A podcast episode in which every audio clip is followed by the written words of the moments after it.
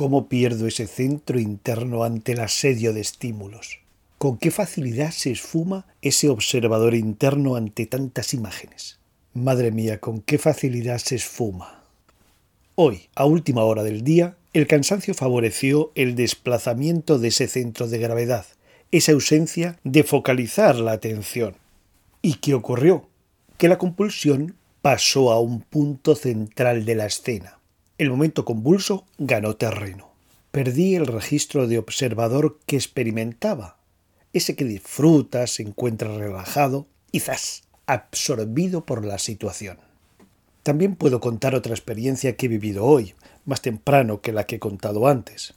Ante una situación que ofrecía su resistencia, me ayudé de una actitud atenta. Sentí la dificultad de la situación y por otro lado que llevaba las riendas. Entonces la situación tomó una nueva perspectiva y al finalizar experimenté una sensación de fortaleza. En fin, dos experiencias vividas con diferentes vivencias y separadas en poco tiempo. Hay un recorrido corto entre perderme hipnotizado ante lo ocurrido o pasear experimentando ese centro de gravedad que me permite no ser absorbido por la situación. Hay un recorrido corto entre vivir la monotonía o mecanicidad de la existencia y vivir el indefinible encanto que transmite una persona, el arte o la naturaleza. Hay un umbral y un querer atravesar relajadamente esa entrada. En un chasquido de dedos me puedo colocar en otra perspectiva. En un chasquido de dedos puedo pasar de una atención ordinaria a una atención focalizada. ¿Quién dentro de mí se da cuenta de que me he distraído? El observador. ¿Quién se da cuenta de que he estado divagando? El observador. Llámalo como quieras, observador, centro de gravedad, centro interno, etc. Es lo mismo. Considero que lo importante es que hay algo que se da cuenta. Cuando focalizo mi atención, mi vida me motiva y me recreo con sus historias de personajes con profundidad, historias no lineales y simples, donde todo no queda reducido al bueno y al malo. Toda historia converge en otra mayor y no me deja indiferente. Toda historia tiene profundidad. Comprendo y siento, entonces, que el hecho de existir no es una conspiración. Todos los personajes y hechos son interesantes y necesarios para la trama.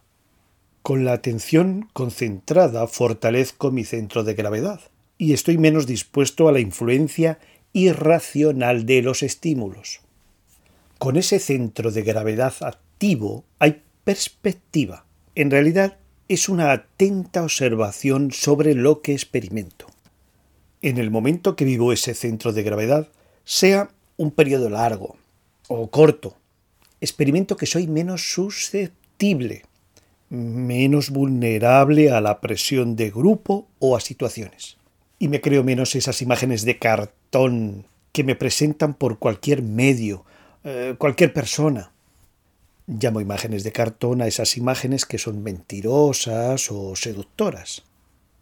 Al dirigir mi mirada con atención, no pretendo convertirme en un frío observador de los acontecimientos, testigo mudo del paso del tiempo, de los sucesos. Pretendo más bien una atención activa, suelta, pero implicada y conectada con todo lo que se encuentra o busca intentando no perder la perspectiva o la panorámica, estando presente pero no absorbido, involucrado pero con horizonte.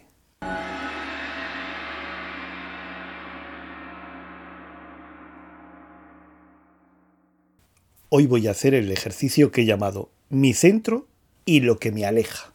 Voy a dedicar el tiempo que necesite. Consiste en lo siguiente observo lo que me hace experimentar ansiedad, estrés, y me aleja de mi centro de gravedad. Observo a lo que he dejado tomar el mando y me aleja de mi centro de gravedad, de mi presente, de concentrar la atención.